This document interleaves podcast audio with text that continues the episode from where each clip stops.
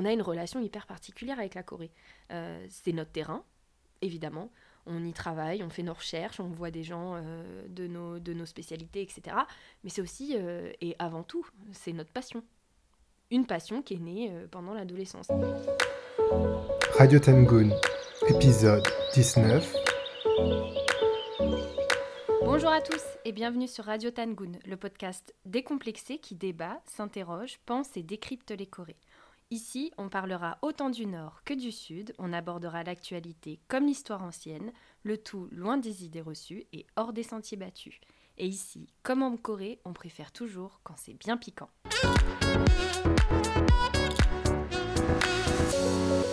Bon alors, chers auditeurs, chères auditrices, d'abord, nous tenions vraiment à nous excuser pour cette absence. Je dois avouer que euh, depuis le retour de Corée du Sud, les choses se sont très vite enchaînées pour Brian et moi. Et généralement, euh, de manière euh, voilà, globale, générale, le premier trimestre de l'année est toujours hyper chargé pour nous entre nos projets au labo, nos recherches, etc., les demandes de financement pour ma part. voilà, c'est toujours très très chargé. Donc, bon, on espère évidemment que vous ne nous en tiendrez pas rigueur. On a beaucoup réfléchi avec Brian, on va pas se cacher, euh, sur la façon dont nous pourrions faire le bilan de notre terrain en Corée du Sud, qui, je le rappelle, s'est déroulé donc de début octobre jusqu'à mi-décembre 2021. Alors, il s'est passé beaucoup, vraiment beaucoup de choses pendant ces deux mois et demi, et on s'est dit qu'il fallait prendre le temps euh, de vous raconter tout ça. Alors, l'idée qu'on a eue, c'est que chacun de notre côté, avec Brian, on va faire notre propre bilan. Euh, on a voyagé ensemble, vous le savez, on a vécu ensemble pendant ces deux mois et demi. Tout s'est très bien passé, évidemment, on ne s'est pas fâché. Euh, mais au-delà de, travailler sur deux sujets qui sont évidemment très différents, Brian et moi, on a surtout eu des ressentis et une expérience assez différente, même si parfois on, se rejoint évidemment, hein. mais c'était quand même deux choses différentes. Alors, ces deux épisodes assez personnels qu'on va vous partager donc ce mois-ci et le mois prochain. Euh, on avait à cœur de vous donner aussi un petit peu les, accès aux coulisses, en tout cas en ce qui me concerne aussi, de vous livrer un petit peu de nous, de moi en l'occurrence, vous, vous, parce que en fait on n'est pas des chercheurs euh, dénués d'humanité, hein. j'aimerais bien parfois, mais en tout cas c'est pas le cas pour moi, je n'y arrive pas. Euh, et ça fait aussi un peu écho avec le, précédent épisode avec Kuhn de Custer où on a beaucoup évoqué euh, la nécessité de mettre euh, de l'affect euh, dans son terrain. sachez qu'aujourd'hui, vous allez être servi. Il y aura de l'affect en pagaille, mais évidemment, pas que. Donc sans plus attendre, c'est parti. Alors, ce voyage en Corée du Sud, il a été exceptionnel, entre guillemets, à, à, plusieurs niveaux. Trois niveaux, même, je veux dire. Le premier, c'était de voyager en temps de Covid la pandémie, euh, même si on est parti euh, voilà l'automne dernier, la pandémie était toujours là. La Corée du Sud euh, testait pas trop, donc à cette époque-là, on était encore en dessous des 3000 cas par jour, donc ça allait. après, évidemment, il y a une énorme vague, mais disons que c'était c'était plutôt bien géré, en tout cas en, en apparence. Il y avait la quarantaine qu'on a faite, voilà. Donc on, ça a été éprouvant euh, de partir en temps de Covid parce que euh, les préparations été hyper compliquées. Mais euh, du coup, ça, ça rajoutait un, une dimension assez exceptionnelle au laboratoire. Euh, on avait une collègue qui était partie en Corée du Sud, euh, qui est d'origine sud-coréenne, donc ça a été beaucoup plus, euh, pas beaucoup plus, mais plus facile pour elle de partir. Donc disons que voilà, on a, on a, on a pu partir. Donc sur ce plan-là, ça a été assez exceptionnel. beaucoup de nos collègues n'ont pas pu ou ont décidé de ne pas partir parce que la quarantaine était évidemment très très chère. Donc voilà, il y avait cette, cette dimension exceptionnelle dans le fait de partir en temps de Covid. Euh, deuxième point, il était exceptionnel pour moi parce que je partais avec Brian. Euh, vous le savez, on est amis dans la vie avec Brian, je pense que ça se voit, euh, on est très très proches, mais en fait on n'a jamais voyagé ensemble. En tout cas, en Corée, ça ne nous est jamais arrivé. Quand Brian est parti en Corée du Nord, je n'étais pas là, et inversement, et en fait on n'a jamais, on n'est jamais parti en Corée tous les deux. Donc il y avait aussi ce ce petit challenge de partir avec évidemment mon collègue, mais surtout mon pote, mon vrai pote, c'est un, un, vrai copain. donc y il y avait ce petit truc, c'est-à-dire, ah enfin, ça y est, ça se concrétise, on va partir tous les deux, ça va être exceptionnel, etc. Et puis, il y avait aussi la dimension, une dimension très personnelle. Euh, parce que je n'étais pas partie, je n'étais pas retournée en Corée du Sud depuis 2017. Donc ça faisait 5 ans.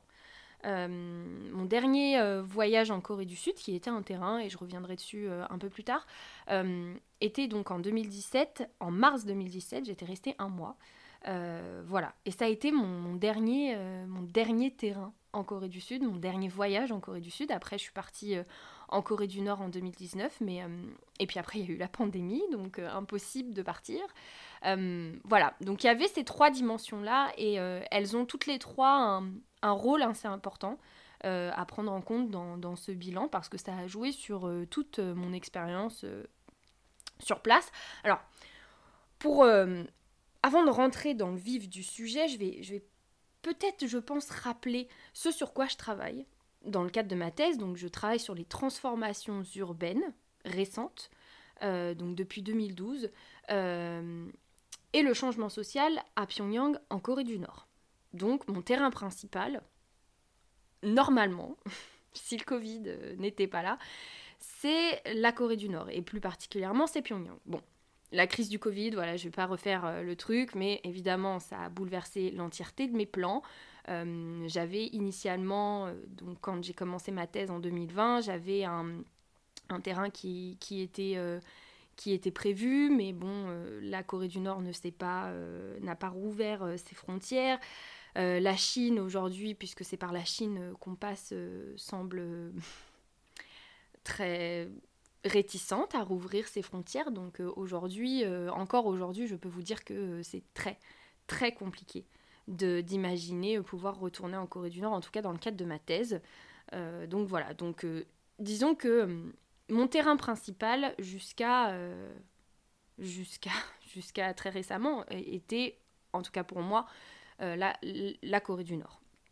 Donc bon, évidemment, très très vite quand on a commencé à voir que la pandémie durait, plus récemment, on a eu euh, quand même la crise, euh, enfin la guerre en Ukraine, donc euh, avec la petite fenêtre que nous avions, c'est-à-dire passer par la Russie aujourd'hui, nous paraît très compliqué. Donc avec ma directrice, on a très vite essayé de trouver une réorientation pour mon sujet, histoire de s'adapter évidemment à, la pandémie, parce que j'ai une thèse à finir et que j'ai un terrain qui est totalement inaccessible aujourd'hui. Donc il, a, il a fallu très vite penser à ça. Donc bon, je me suis, je l'ai déjà évoqué euh, dans des précédents épisodes, mais je me suis mise euh, des œillères.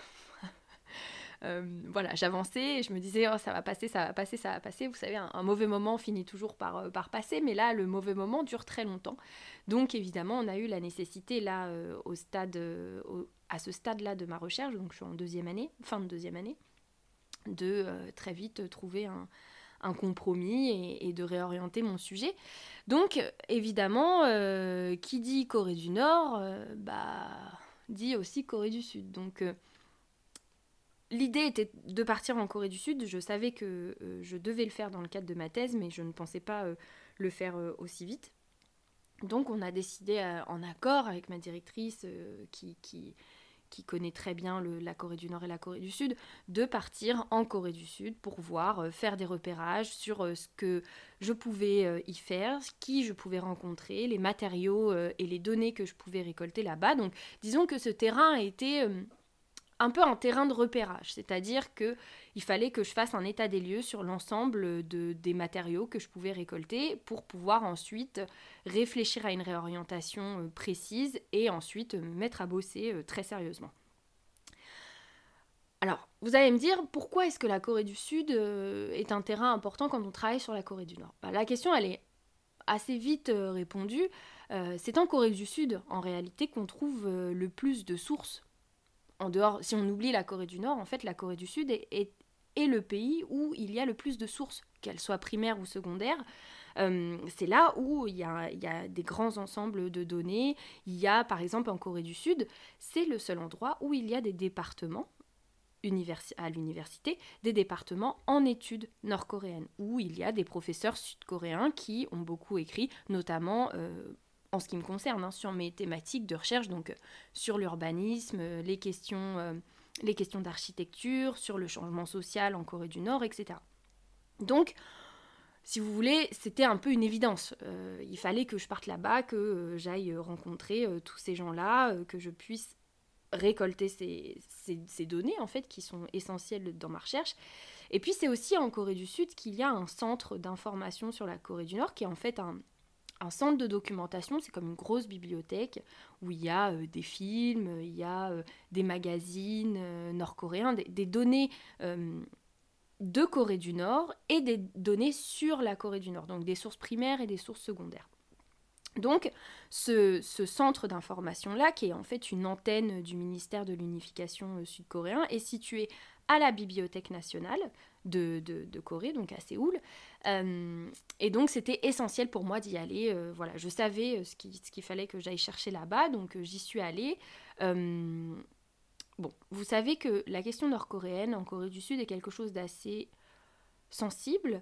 Euh, il y a la loi de sécurité nationale euh, qui empêche, par exemple, très récemment, hein, de, de, par exemple, vendre les biographies euh, des leaders nord-coréens en Corée du Sud.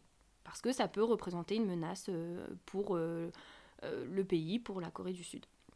Donc, c'est les données et les la documentation nord-coréenne, tout ce qui est euh, lié à la Corée du Nord est très contrôlé en Corée du Sud. Donc dans ce centre d'information-là, euh, qui fait partie euh, d'un ministère, du ministère de l'unification, c'est un centre assez surveillé, c'est quelque chose... Donc là, truc très pratique, en fait, avec Brian, on est parti donc à la, à la Bibliothèque nationale, on s'est inscrit, on a rempli tout un formulaire, on a donné nos papiers euh, d'identité, donc notre passeport, on a dit ce qu'on faisait, etc. Et on leur a expliqué euh, que, en tout cas, moi, je leur ai dit, euh, je, voudrais aller au centre de données sur la Corée du Nord. Et donc là, la dame de l'accueil nous a dit, mais d'accord, bah, laissez-moi appeler un responsable de, ce centre-là. Donc un responsable du centre est venu. Et là, on a eu affaire à un monsieur, mais tellement charmant. J'avais eu euh, de la part de collègues qui travaillent aussi sur la Corée du Nord euh, des, indications sur comment s'inscrire dans ce centre-là, parce qu'il faut s'inscrire hein, automatiquement. Euh, il m'avait dit, prends, essaye de t'y prendre un petit peu à l'avance parce que c'est un peu compliqué. Il faut parfois des lettres de soutien de ton laboratoire en France, des fois des lettres de soutien d'une université en Corée du Sud pour pouvoir y accéder en tant qu'étranger, etc. Et là, on ne sait pas pourquoi, euh, rien de tout ça ne nous a été demandé. Euh, ça a été très très simple. On n'a même pas eu euh, à justifier quoi que ce soit. En fait, ils ont simplement vérifié notre identité avec nos passeports et ça a été quelque chose de, très rapide. On leur a juste dit voilà, on est chercheur dans un centre, dans un laboratoire en France, on travaille sur la Corée du Nord.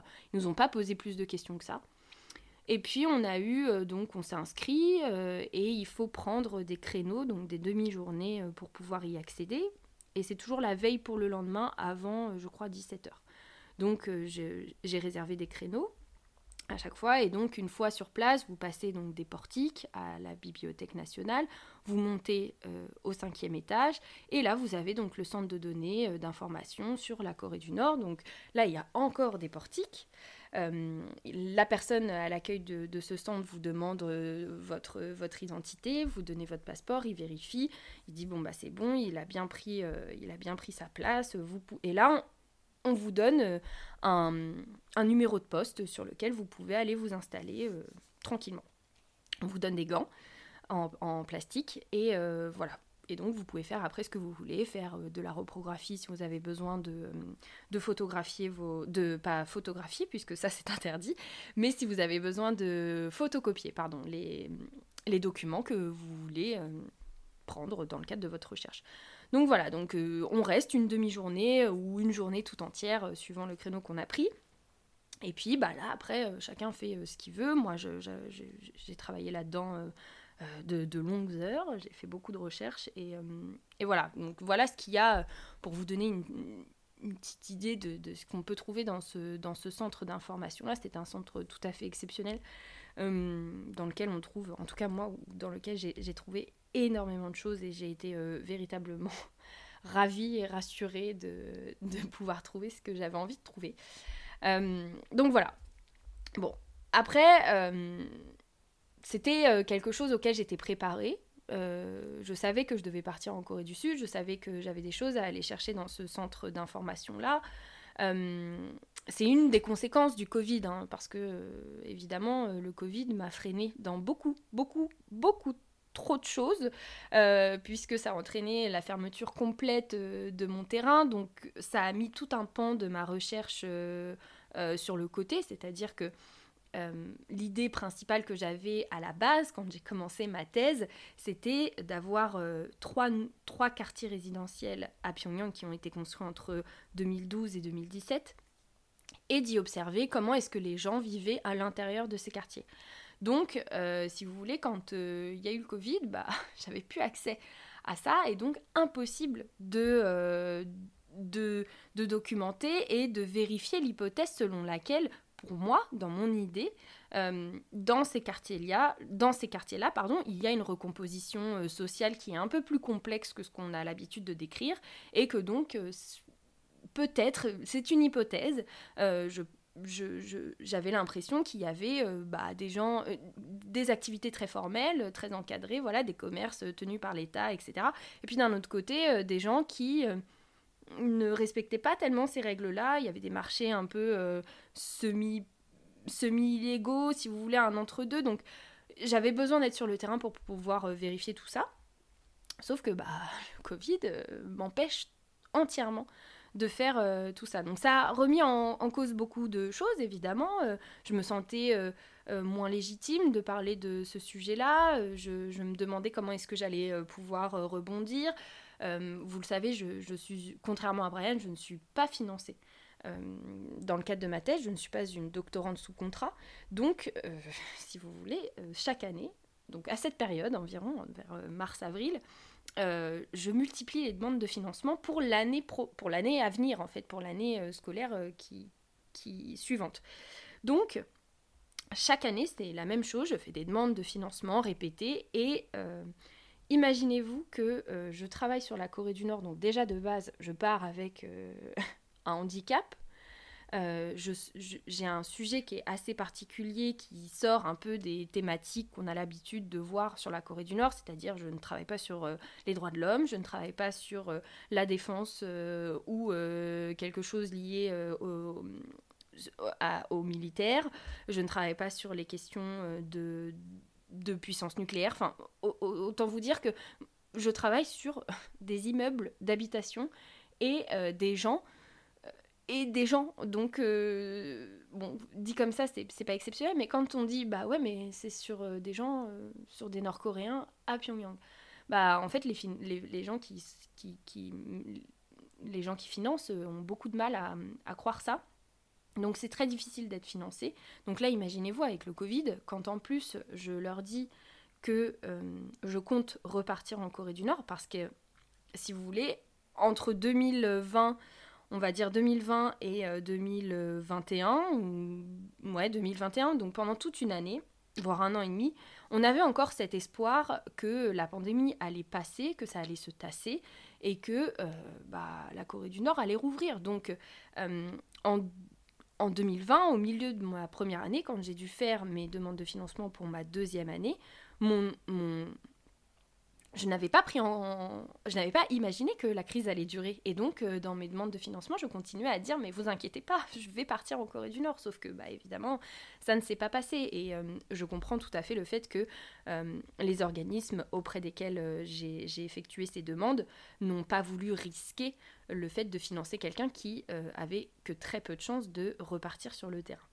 Donc voilà, ça a été deux, années de, thèse, de flottement entre euh, est-ce qu'on va pouvoir y retourner, est-ce qu'on doit envisager carrément autre chose, est-ce qu'on change carrément de sujet? Ou est-ce qu'on s'adapte tout doucement? Voilà, il y avait beaucoup de beaucoup d'interrogations euh, et, j'avais peur, euh, véritablement, c'est le mot, j'avais peur que tout s'effondre, que je, dois, je doive absolument changer de sujet, que je doive je ne sais pas, arrêter la thèse. Enfin voilà, si vous voulez, il y a, plein de scénarios possibles et inimaginables.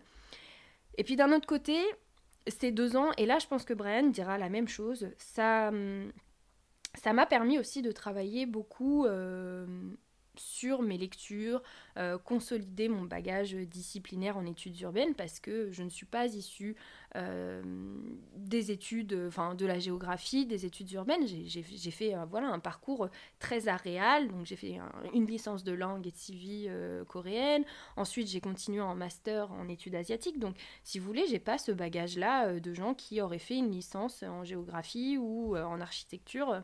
Voilà, donc il fallait que je consolide véritablement ce, bagage-là, que je devienne euh, euh, plus solide sur, euh, sur ces, appuis-là. Donc ça m'a permis ça m'a permis ça, le Covid. Donc c'est, aussi, il y a aussi, voilà, c'est pas tout blanc, tout noir, tout bien, tout mal. Il y a, plusieurs nuances. donc voilà, donc j'ai, pu quand même beaucoup lire. j'avais, j'avais, j'avais en tout cas, j'ai toujours véritablement l'impression que ça m'a été presque bénéfique euh, parce que j'ai pu véritablement me, focaliser sur euh, euh, ce qu'il fallait vraiment, ce, sur, ce sur quoi je devais véritablement travailler, parce que je sais quelles sont mes lacunes, je sais sur, sur quel point on peut facilement dire ouais mais là c'est pas hyper solide, etc. Et dans le cadre de la thèse, c'est juste pas du tout acceptable. Donc voilà, j'ai pu faire ça. Ça m'a donc permis de bien préparer un voyage et un terrain en Corée du Sud. C'est-à-dire que j'avais en tête euh, les chercheurs sud-coréens que je devais absolument contacter parce que ce sont euh, des pionniers euh, dans, dans, mon domaine de recherche, parce que ce sont des gens qui sont reconnus, des collègues avec qui ma directrice a pu déjà collaborer. et puis, en lisant ces recherches-là, donc sud-coréennes, euh, en lisant les bibliographies, j'ai pu regarder un peu ce qui revenait assez souvent en termes de, documentation nord-coréenne, et donc de me dire, ah, mais en fait, il faut que j'aille chercher ça. Il faut que j'aille voir euh, ce magazine-là qui va me donner telle information, etc. Donc, je savais, euh, avant de partir, qui je devais appeler une fois sur place pour les rencontrer, donc des profs ou des spécialistes, et je savais où je devais aller chercher la documentation, euh, en l'occurrence donc majoritairement au centre euh, d'information sur la Corée du Nord. Mais je savais quelle documentation, je savais quel magazine, je savais euh, à peu près où est-ce que je devais aller. Donc sur ça c'était un peu rassurant. c'était un peu rassurant, mais ça m'a pas empêché d'avoir des craintes, des véritables craintes. Je, je, suis, je dis pas que je suis allée en Corée du Sud à l'automne à Arculon, mais ça a été en fait très compliqué.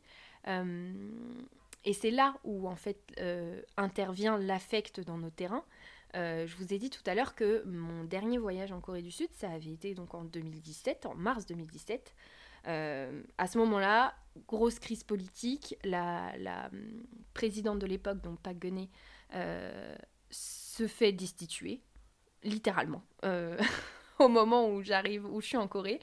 et à cette époque-là, donc, pour celles et ceux qui ne le savent pas, euh, j'étais euh, en master, en première année de master. C'était mon premier master. J'en ai fait deux. Enfin, il y en a un que j'ai pas terminé, celui-là en l'occurrence, et un autre que j'ai terminé. Donc mon premier master. Euh, et donc mon sujet de recherche était sur l'insertion des Nord-Coréens en Corée du Sud. C'était un sujet sur lequel j'avais envie de travailler depuis que je suis rentrée en licence de coréen, donc en 2013. Euh, j'avais cette idée-là, j'avais cet objectif-là. Je suis rentrée en septembre 2013 en licence de coréen. Mon objectif, c'était finir la licence, commencer un master et faire une recherche sur les Nord-Coréens en Corée du Sud. Euh, problème, c'est que sur place, euh, j'avais un problème, un pro. Déjà, je vais, je vais mettre la faute sur, sur moi d'abord, véritable problème d'organisation. Je n'avais pas organisé mon terrain.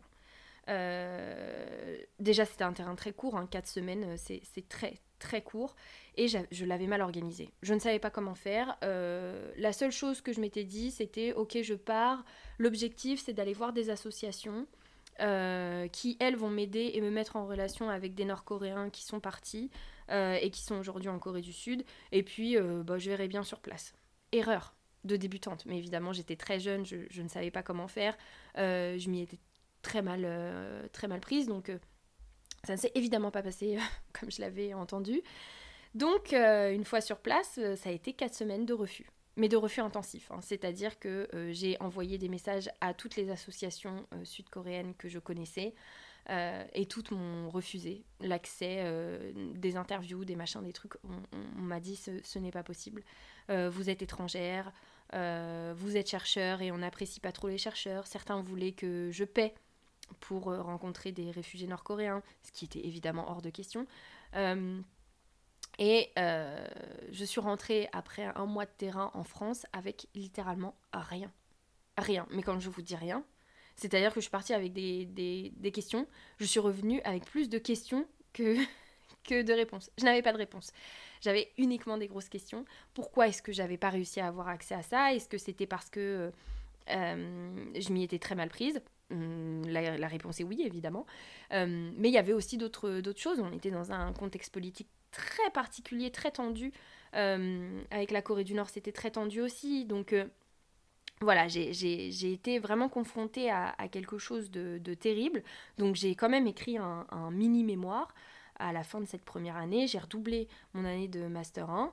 Et puis bon, ça s'est euh, très mal passé euh, de manière générale. Donc euh, finalement, en 2018, j'ai décidé d'arrêter. voilà, j'ai abandonné ce sujet. je me suis dit j'arrête, j'arrête et, et tant pis. Et en fait, cette, cette, cette période-là de ma vie a été euh, terrible. Euh, j'avais, j'avais eu, euh, voilà, pendant cinq ans, j'avais entretenu ce, cette, cette envie terrible de travailler sur ce sujet-là. Et plusieurs facteurs ont fait que je n'ai pas pu aller au bout de cette démarche-là. Et donc, j'avais une, une amertume terrible, j'étais déçue. Et je l'ai vécu, sans exagérer, je l'ai vécu presque comme un deuil. Voilà, il fallait que euh, j'abandonne ça, que, je tue ce sujet-là et que je passe à autre chose que, voilà que je me dise bah Manon c'est pas possible tu peux pas en ce moment travailler sur ça donc euh, et je me souviens qu'à cette époque-là Brian m'avait dit et aujourd'hui c'est rigolo parce que ça a un écho très particulier Brian m'avait dit écoute si ce sujet-là tu l'aimes vraiment ne t'en fais pas dans plusieurs euh, années tu y reviendras si vraiment c'est quelque chose qui te tient à cœur, tu y reviendras. Et bon, je ne vous spoil pas, mais euh, je vous dirai pourquoi c'est ce qu'il a dit à ce moment-là, à cette époque-là, est aujourd'hui essentiel. Hum, donc voilà, donc j'étais j'étais vraiment euh, j'étais vraiment mais j'étais j'étais très mal, j'étais très très mal. Et donc après ça, il a fallu que je me réoriente totalement. Euh, donc euh, reprise à zéro du master. En 2018, j'intègre euh, finalement le HESS avec un sujet de recherche très différent. du sud, je passe au nord avec le sujet que vous connaissez probablement qui est sur le développement des, parcs de loisirs et, l'évolution de la pratique du loisir en Corée du Nord. Donc voilà, je, suis passée du tout au tout et j'avais vraiment cette expérience-là du terrain qui s'était mal passée en, tête et, j'avais véritablement peur que, je répète ces mêmes erreurs, euh, que je sois mal préparée à ça, que euh, je revienne en France après deux mois et demi euh, avec rien et que du coup bah, ma thèse, elle aussi, je, sois obligée de l'abandonner et de, faire autre chose en fait. Donc j'avais véritablement très très peur. Il y avait aussi autre chose. Euh, depuis que je fais des études de, de coréen, donc depuis 2013, euh, il y a quelque chose que j'ai jamais envisagé. Jamais. C'est de rester longtemps, sur une longue période en Corée du Sud. J'entends par longue période au-delà de trois mois, c'est-à-dire période où il faut euh, un visa. J'avais jamais envisagé, par exemple, pendant ma licence, je n'ai jamais, jamais eu l'idée de faire un échange universitaire. Jamais. Euh, j'avais un problème. Euh, alors, j'avais un problème, non. J'avais des notes plutôt moyennes. J'étais une étudiante moyenne. C'est-à-dire que, euh, bon, ma moyenne, c'est a baissé au fil des années. Mais disons que les premières, ma première année de licence, je devais être à 13 ou à presque 14. Après, j'ai dû perdre un ou deux points. Et puis, ma licence, j'ai dû l'avoir en dernière année, en troisième année, j'ai dû l'avoir à moins de 12 ou un peu plus de 12, je, ne sais plus. Mais à 12. Un peu plus de 12, je crois. donc voilà, j'étais une, une, élève fondamentalement très moyenne. Et puis il y avait des matières où je, ne mettais aucun effort parce que je n'avais absolument pas le goût. Euh, et puis d'autres où euh, je carburais, j'étais, contente d'y être, etc. Voilà. Euh, donc, si vous voulez, pour partir en, échange, il fallait des moyennes assez élevées et, et les enseignants en licence avaient évidemment pour habitude de, faire un, tri dans les demandes, donc c'est-à-dire qu'il fallait X de moyenne pour pouvoir partir en deuxième année et X de moyenne pour pouvoir partir en troisième année. Et euh, très, enfin, dès ce moment-là, je me suis dit, je suis pas capable. Je ne suis pas capable d'avoir euh, ces notes-là, donc euh, bah tant pis. L'échange universitaire, c'est pas pour moi, c'est pas grave. Je laisse les autres le faire. Je partirai en Corée, voilà, l'été avec des copains en touriste, c'est pas grave. Et puis, cette idée-là est restée dans mon esprit jusqu'à aujourd'hui. Très sincèrement. Et en fait, si vous voulez, j'avais intégré cette idée-là et donc, plus jamais, plus jamais, euh, je ne me suis posé la question si il était nécessaire ou pas de partir en Corée pour des terrains longs. Pour moi, c'était je ferai des petits terrains à chaque fois, de maximum euh, trois mois, mais, pas au-delà. Et puis, en master et en thèse, euh, le fait est que bah, mon terrain principal, c'était la Corée du Nord. Et donc, bah, pas nécessairement la nécessité d'aller en Corée du Sud et d'y rester. Donc, voilà, l'idée n'était plus, n'était pas dans ma tête, ne, germait pas dans mon esprit. Euh, vous l'aurez bien compris, j'ai un énorme problème de confiance. j'ai un syndrome de l'imposteur qui prend beaucoup de place et, euh, qui persiste encore aujourd'hui. C'est-à-dire que euh, parfois j'ai conscience que j'ai un profil assez novateur dans mon domaine, je suis française, coréanophone, je travaille sur des thématiques qui sont peu étudiées et j'ai une expérience de terrain en Corée du Nord. Voilà, ça ce sont mes forces, ce sont mes forces et, elles sont ok. Euh, et puis d'un autre côté, dès lors qu'il faut agir, dès lors qu'il faut prendre des décisions, tout de suite je me dis mais en fait non c'est pas possible. En fait, je suis pas capable, je peux pas rester en Corée du Sud, mon coréen il est trop nul, j'ai jamais l'occasion de le parler, donc ça va pas. rencontrer des profs, bah je suis pas capable, je suis pas assez professionnelle c'est des professeurs euh, qui sont hyper euh, connus dans leur domaine. moi, petite doctorante, je vais jamais, euh, française, je vais jamais réussir, quoi. Donc, j'avais cette, j'avais cette, crainte et cette, chose qui subsistait véritablement. et puis, en fait, ce terrain, ces deux mois et demi, m'ont prouvé tout le contraire. C'est-à-dire que euh, sur le plan, sur deux plans, c'est-à-dire que euh, il, y a eu des bouleversements évidemment sur le plan académique dans le cadre de ma recherche, euh, voilà, mais des, d'autres bouleversements, notamment sur le plan personnel. Sur le plan académique, ce que ça m'a apporté, c'est et ce que ça m'a prouvé, c'est que j'ai désacralisé, j'ai pu j'ai eu l'occasion de désacraliser les rencontres avec les professeurs, notamment euh, coréens. On a l'impression que euh, c'est quelque chose d'énorme, euh, que quelque chose d'inatteignable, que nous, on sera jamais capable. Et sur ça, je pense que Brian reviendra aussi dessus parce que lui, il a, connu aussi des choses très très fortes sur ce, plan-là. Moi, j'ai rencontré un peu moins de profs que Brian, mais ceux que j'ai rencontrés sont des piliers, véritablement des piliers dans mon domaine. Et euh, j'ai eu la chance voilà, de, pouvoir les rencontrer et aujourd'hui d'avoir euh, de, de, créer des liens assez incroyables avec eux et donc euh, évidemment de me créer des opportunités derrière.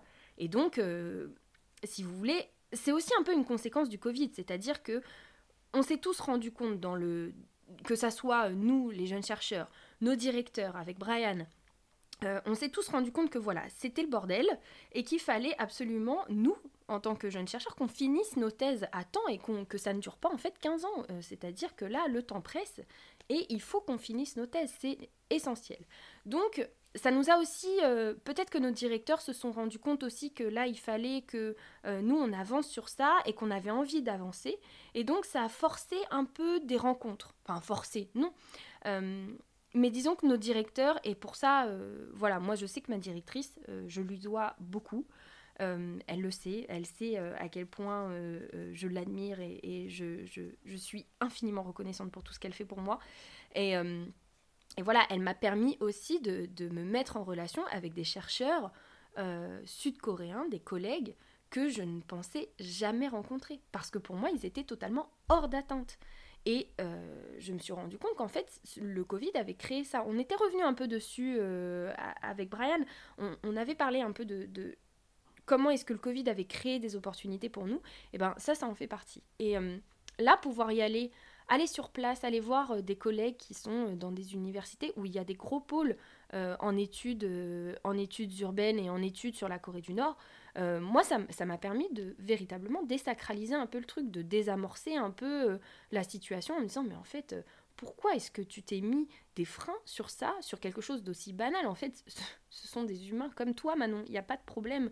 ils sont certes très forts, tu les respectes et c'est très bien de les respecter, mais en fait, ils sont pas là pour me faire du mal, ils sont pas là pour me, me, dire à ta recherche elle est nulle. Non, ce sont des gens avec qui je partage des points de vue euh, très fort, avec qui euh, j'apprends beaucoup. Et finalement, c'est essentiel. Enfin, je veux dire, cette situation-là, en Corée du Nord, elle est évidente. C'est-à-dire que quand je vais en Corée du Nord, je travaille avec les Nord-Coréens. Pourquoi est-ce que quand je vais en Corée du Sud, je ne pourrais pas travailler avec les Sud-Coréens? Enfin, Je veux dire, ce sont des humains euh, comme, comme moi. Donc, ce, ne sont pas des robots. Donc, évidemment que ça m'a beaucoup aidé sur, sur ce plan-là, de désacraliser un peu les rencontres avec les profs qui, qui peuvent être parfois un peu, évidemment, impressionnantes, mais en même temps euh, essentielles pour nos recherches. Donc, euh, il y avait ça, et puis euh, j'avais aussi besoin de voir ce que j'étais capable de faire pour réorienter ma thèse. Et là, ça a été, sur le plan académique, pour le coup, ça a été très fort. C'est-à-dire que je suis rentrée et j'y ai vu, j'ai vu très clair. Depuis deux ans, j'étais dans un flou, dans un brouillard, je ne savais pas où j'allais parce que la pandémie était là, parce que je ne savais pas comment est-ce que je pouvais réorienter mon sujet.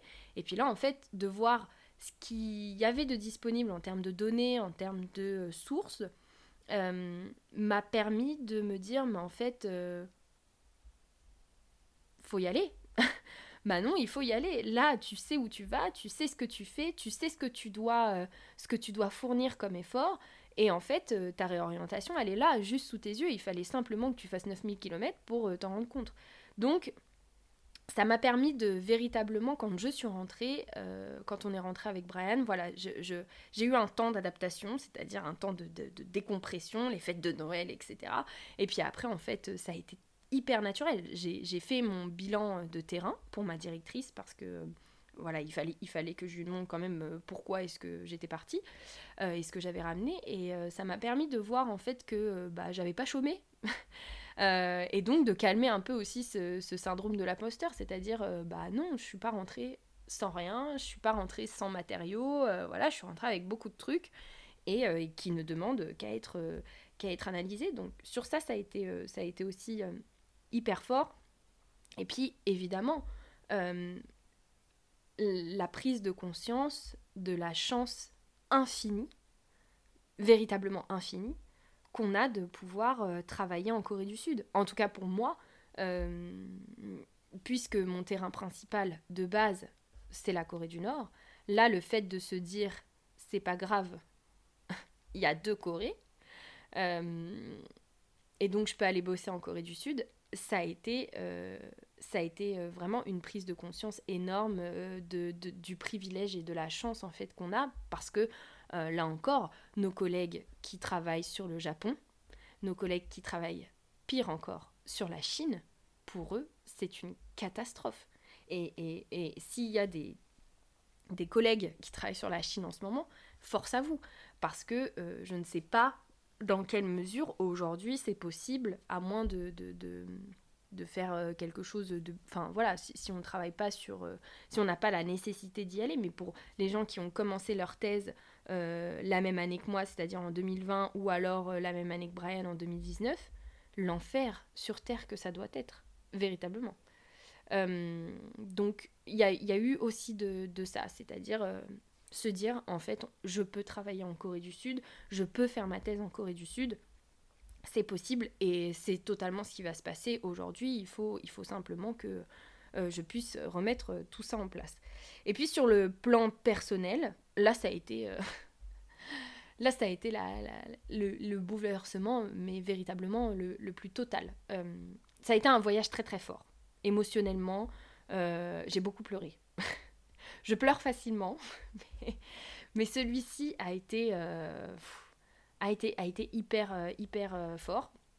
en revenant, et en fait pendant tout ce voyage, j'ai eu l'impression euh, d'avoir fait littéralement exploser les barrières mentales que je m'étais rentrée dans le crâne bêtement pendant des années et des, années. Euh, j'avais euh, et j'avais aussi en fait un peu j'étais un peu mélancolique j'avais la sensation d'avoir perdu du temps sur des sur des bêtises véritablement sur des bêtises d'avoir mis des barrières sur quelque chose qui sur des choses qui n'étaient pas nécessaires deuxième chose j'avais la nécessité de me prouver que j'étais capable de, rester en Corée du Sud.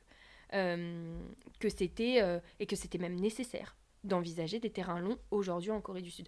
Je pense que mes amis et mes proches, surtout des gens de ma famille, euh, quand ils me disent bah du coup est-ce que tu comptes t'installer un jour en Corée du Sud? Toujours j'ai dit non non, ça va pas, t'es fou, jamais je m'installerai en Corée du Sud, c'est pas possible, etc. Je dis pas que j'ai envie de m'installer en Corée du Sud, mais pour vous dire que je n'ai jamais véritablement envisagé de rester, euh, je ne sais pas moi, peut-être six mois ou faire un échange, euh, intégrer un, centre de recherche en Corée du Sud, euh, le temps de faire mes, recherches sur place, etc. Ça, ça ne me traversait pas l'esprit. Là, au vu de ce que j'ai pu trouver des liens que j'ai pu tisser. Et, euh, et tout ça, je, je aujourd'hui, la question, je, je répondrai très différemment, véritablement. Euh, je me suis prouvé que j'étais capable de rester en Corée du Sud. En fait, c'est pas un pays, euh, pas un pays terrible. c'est confortable pour travailler, il y a ce qu'il faut. et puis, il y a, y a ce qu'il faut dans... En tout cas, sur ma recherche, il y a ce dont j'ai besoin pour pouvoir avancer. Euh, et donc, une fois rentrée en France, si vous voulez, une fois que j'avais pris conscience de ça, ça m'a donné un coup de peps, une motivation énorme. Là, je suis dans un mood de travail depuis le mois de janvier. Je ne me suis jamais vue comme ça. Je, suis rentrée, j'avais l'impression... Bon, déjà, j'étais fatiguée, euh, parce qu'émotionnellement, c'était lourd. Mais après coup, je me suis rendu compte à quel point ça avait été bénéfique et que, euh, en fait, j'avais besoin de ça. J'avais eu besoin de cet électrochoc-là pour pouvoir euh, faire ce que j'avais en fait toujours eu envie de faire et d'y mettre l'énergie euh, nécessaire pour pouvoir euh, réussir. Donc j'ai eu une motivation énorme, j'ai été dans un et je suis toujours dans un dans un, une ambiance de travail qui est assez effrénée. Et ça explique aussi ce pourquoi, en, en, fait, on a été assez absent avec Brian. C'est-à-dire que là, on est rentré, on s'est dit, ok, on sait ce qu'on doit faire, bon bah le reste on verra plus tard, il faut savoir euh, mettre des priorités dans, nos trucs. Et donc là, véritablement, nos recherches, euh, ça a été euh, la priorité, la priorité numéro une, quoi. Et puis là, je pense aussi que la rencontre, les rencontres ont joué beaucoup. La, la discussion qu'on a eue par exemple avec Mathieu pendant l'épisode 17, ça m'a beaucoup aidé après coup. parce que j'ai fait un chemin intérieur. Euh, parce qu'en fait, Mathieu, je vous explique, Mathieu, euh, on ne le connaissait pas euh, avant d'arriver. Brian avait, le connaissait un petit peu, mais moi, je le connaissais pas du tout. Et Mathieu, si tu écoutes cet épisode, sache une chose, c'est que tu as bouleversé ma vie. Mathieu, ça a été une rencontre d'une simplicité, mais tellement évidente, qu'en fait, on travaille tous les trois, Mathieu, Brian et moi, on travaille tous les trois sur des thématiques totalement différentes. Vous le savez. Euh, Mathieu, il travaille sur euh, les communautés de fans euh, dans la K-pop. Moi, je travaille sur les immeubles en Corée du Nord. Et Brian, il travaille sur l'art bouddhique. Donc, rien à voir. et pourtant, Mathieu, quand on a eu les conversations pendant le podcast et en off, en fait, on s'est rendu compte qu'on avait tous les trois des trajectoires très semblables. Mais véritablement, on a la, presque la même histoire, la même passion pour euh, un pays euh, qui est pour le pays euh, qui est la Corée du Sud. Et, en fait, ça m'a ça m'a délivré d'un poids de me dire mais en fait mon parcours il n'est pas unique. c'est le cas de beaucoup de gens. Et en fait, on peut tout à fait, avec le background qu'on a, faire des trucs cool, c'est-à-dire faire de la recherche, faire des trucs sérieux, et avoir une légitimité dans ce qu'on fait, véritablement. Et, et là où la conversation a été hyper intéressante, c'est de se dire qu'en fait, on a tous eu un déclic, une passion pour la Corée du Sud à travers euh, la culture populaire, et qu'en fait, très vite, on a refoulé tout ça. Moi, je, l'ai refoulé euh, jusqu'à là, là, jusqu'au mois de novembre 2021. C'est-à-dire que euh, je j'avais l'impression d'être plus légitime si je disais ouais mais moi c'est vraiment la Corée du Nord qui m'intéresse c'est vraiment vous voyez des, sujets très très sérieux euh, et que si je disais, bah ouais, mais moi en fait, euh, j'ai connu euh, la Corée grâce à Big Bang, à la K-pop, etc. J'avais l'impression de perdre 50 points de légitimité. Alors que c'est faux. le fait d'avoir écouté de la K-pop ou d'en écouter encore aujourd'hui, peu importe, ne fait pas de moi une mauvaise chercheuse. C'est pas ça qui me définit. Je ne crois pas, j'espère pas. Donc euh, voilà, ça m'a permis de prendre conscience de ça. Et c'est des choses bêtes, vous voyez, mais, mais des blocages sur lesquels euh, j'étais restée depuis des années. Et Mathieu m'a permis de me libérer, entre guillemets, euh, de ça, de, cette espèce de carcan faux semblant que j'avais. Il y a eu aussi une autre rencontre avec un collègue qui est Benjamin Joanneau, qui travaille, euh, qui travaille euh, à l'université de Hongik. et Benjamin m'a dit, on discutait, on dînait ensemble, et Benjamin, quand je lui ai évoqué mon parcours, les peines que j'avais eues, etc., m'a dit une phrase. Et je vous jure que cette phrase me, pas me hante, mais elle m'accompagne véritablement. Il m'a dit qu'il comprenait euh, mon parcours, euh, mes peines, etc., mes échecs. Euh. mais il m'a dit, Manon, la colère ne doit pas vous définir.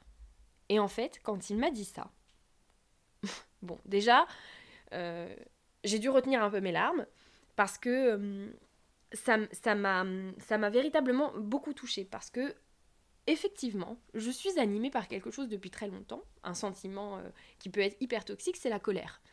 Euh, je suis souvent en colère, mais je suis très émotive, mais je suis souvent en colère. Et il s'avère que dans le cadre de mes études, ça a souvent été la colère qui m'a animée. Les injustices, euh, les échecs, les peines, euh, se sont toutes transformées un jour ou l'autre en colère. Et donc c'est aussi pour ça que je, travaille avec beaucoup de force, de vigueur, que, que je suis souvent gronchon, voilà que je suis souvent ronchon, voilà. Euh, c'est quelque chose qui me définit, jusqu'à aujourd'hui. Et quand Benjamin m'a dit ça, je me suis dit, ah, il vient de mettre euh, le doigt sur quelque chose que peu de gens en fait m'avaient dit. Et c'est marrant que ça soit Benjamin qui, me le dise parce qu'on ne se connaît pas beaucoup, euh, que c'est un collègue, mais voilà, on, ne se connaît pas énormément. Et donc, quand il m'a dit ça, quand on est rentré après avec Brian, ça m'a, fait beaucoup réfléchir et euh, ça m'a permis de faire euh, le deuil à ce moment-là euh, d'un tas de choses, de la recherche sur les réfugiés nord-coréens que j'avais pas réussi à faire et que qui était encore présente dans ma tête et que je j'avais pas encore digéré cet échec-là. Malgré tout ce qui m'était arrivé de bien après, mon master, ma thèse, ma relation avec ma directrice qui se passe très bien, etc. Euh, ça restait encore euh, présent, omniprésent dans mon cœur, etc. Donc, euh, ça m'a permis, quand il m'a dit ça, je me suis dit, ah ouais, c'est vrai. Il faut pas que ça me définisse. Il faut que ça soit un moteur, mais il faut pas que ça soit quelque chose qui. il faut pas que ça soit quelque chose qui, qui me définisse. Il avait raison. Et quand il m'a dit ça, après, je me suis dit, mais en fait, ce que Brian m'a dit en 2017 ou 2018, quand il m'a dit, mais Manon, euh, si ce sujet-là, le sujet des réfugiés, ça te plaît véritablement et que c'est ça qui te qui t'anime, ne t'en fais pas, tu finiras forcément par revenir dessus. Eh bien aujourd'hui, je suis ravie et tellement fière de vous dire que en fait euh, j'ai ma revanche personnelle sur moi, sur mes échecs, etc. Puisqu'en fait une partie de mon sujet a été réorientée de sorte à ce que euh, le changement social que j'aimerais montrer dans ma thèse ne se fera évidemment pas en Corée du Nord puisque le terrain est fermé, mais en revanche, il va pouvoir se faire grâce à des entretiens que je vais mener avec des Nord-Coréens qui sont partis de Pyongyang après, après la famine.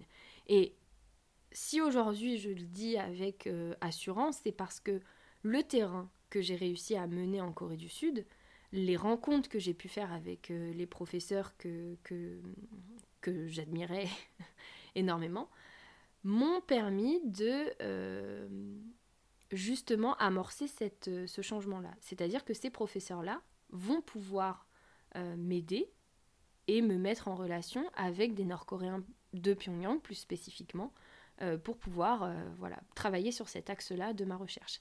Et donc, la boucle est bouclée, si vous voulez. Voilà. Il y a euh, cinq ans, j'ai dû abandonner un sujet de recherche pour lequel j'avais mis toute, mm, toute, ma passion, tous mes espoirs, etc. j'ai dû l'abandonner. Et aujourd'hui, ironie du sort, je reviens dessus. Je travaille pas sur la même chose, mais disons, que euh, je vais pouvoir travailler avec euh, une, une population que j'avais envie de, avec laquelle j'avais envie de travailler depuis des années. Donc je trouve que c'est une belle manière de terminer un peu euh, ce bilan qui est très personnel. Hein. Je, vous, avais, je vous avais prévenu. sachez aussi que en, en, réalité, c'est aussi thérapeutique pour moi de parler ouvertement de cette expérience sur laquelle j'ai eu beaucoup, beaucoup de mal à mettre des mots c'est quelque chose que je dis beaucoup à mes proches, à mes amis quand euh, je suis rentrée. Et pour le coup, je vais, partager aussi avec vous cette anecdote. Lorsque je pars en voyage, donc euh, en Corée du Sud ou en Corée du Nord, euh, je tiens systématiquement un journal de bord. Donc dedans, j'y mets mes observations, ce que je ressens, voilà. Et en fait, ce carnet-là, ce carnet de bord, ce carnet de terrain, ça me permet de garder une trace de toutes mes expériences. C'est quelque chose que j'aime beaucoup faire de manière générale. Hein.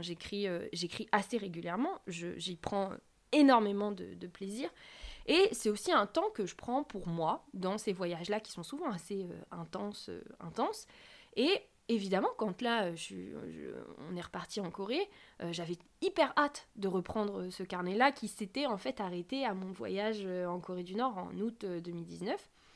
Donc avant de partir en Corée cet automne, je l'ai pris, ce carnet, dans l'optique euh, bah, d'y écrire tout ce que j'étais en train de vivre. En fait, pour être euh, hyper euh, honnête, très très honnête, trop honnête, j'ai pas écrit une seule fois. Mais pas une seule fois, je n'ai écrit dedans. J'ai écrit, en gros, une fois la veille du départ, euh, et une ou deux fois pendant la quatorzaine où véritablement il ne se passait rien. C'est-à-dire que les jours se ressemblaient pendant 14 jours. Donc euh, voilà. Mais après cette quatorzaine, je ne l'ai plus jamais rouvert. Il était sur ma table de nuit avec mon stylo, prêt, prêt à être ouvert et à être griffonné. Ça n'est jamais arrivé. Jamais. Et j'ai été incapable, véritablement incapable de verbaliser ce que j'étais en train de, vivre. Et le seul moment où j'ai été capable, où en fait je me suis forcée à le faire, ça a été dans ce fameux, que dis-je, légendaire vol-retour finaire qui a été euh, une horreur. Euh, j'ai écrit, j'ai écrit pendant trois heures.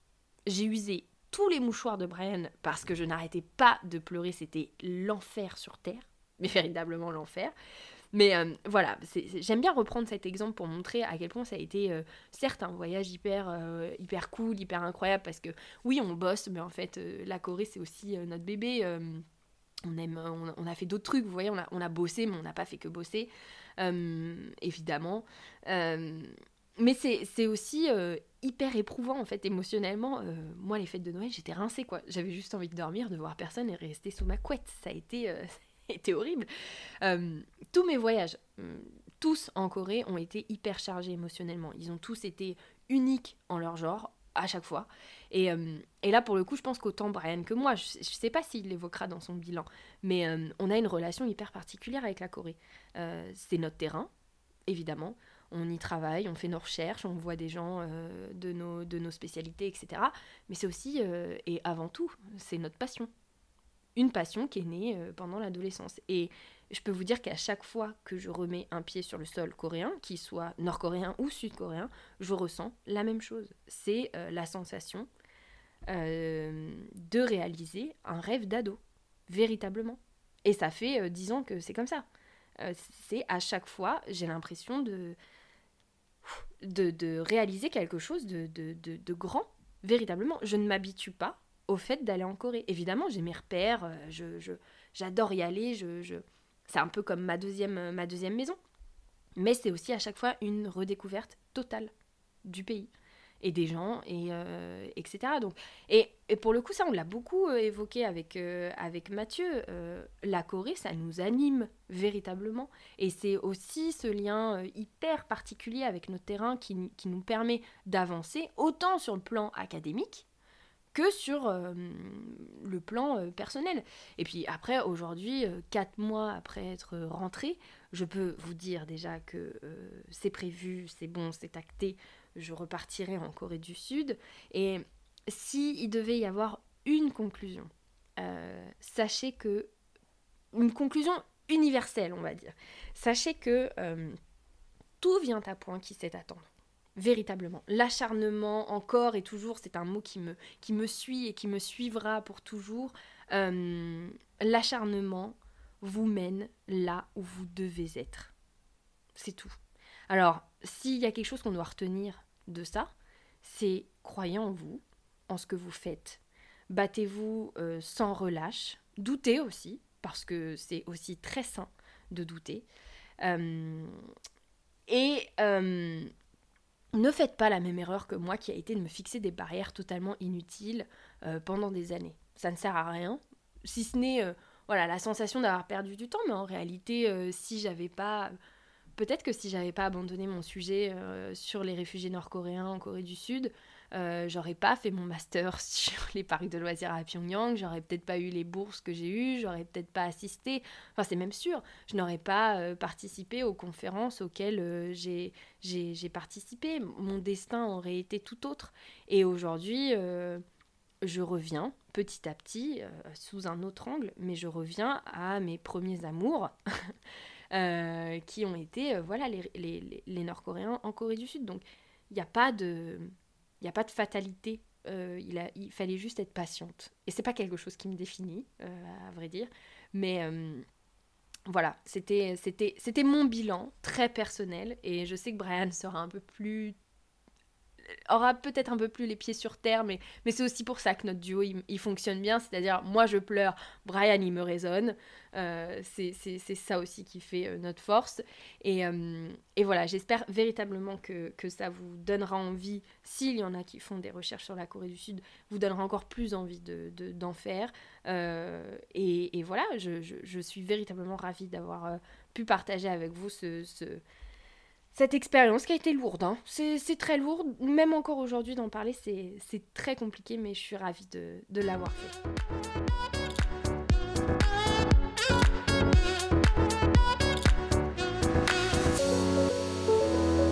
C'est ainsi que s'achève donc ce 19e épisode de Radio Tangoon. N'hésitez pas à nous faire part de vos retours et à partager autour de vous ce podcast.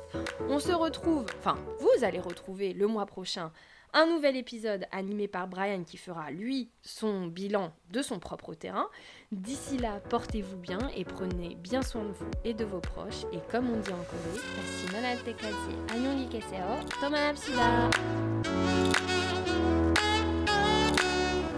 Si vous avez aimé cet épisode, soutenez-nous en vous abonnant à notre chaîne, en aimant ou en partageant ce podcast. On vous remercie.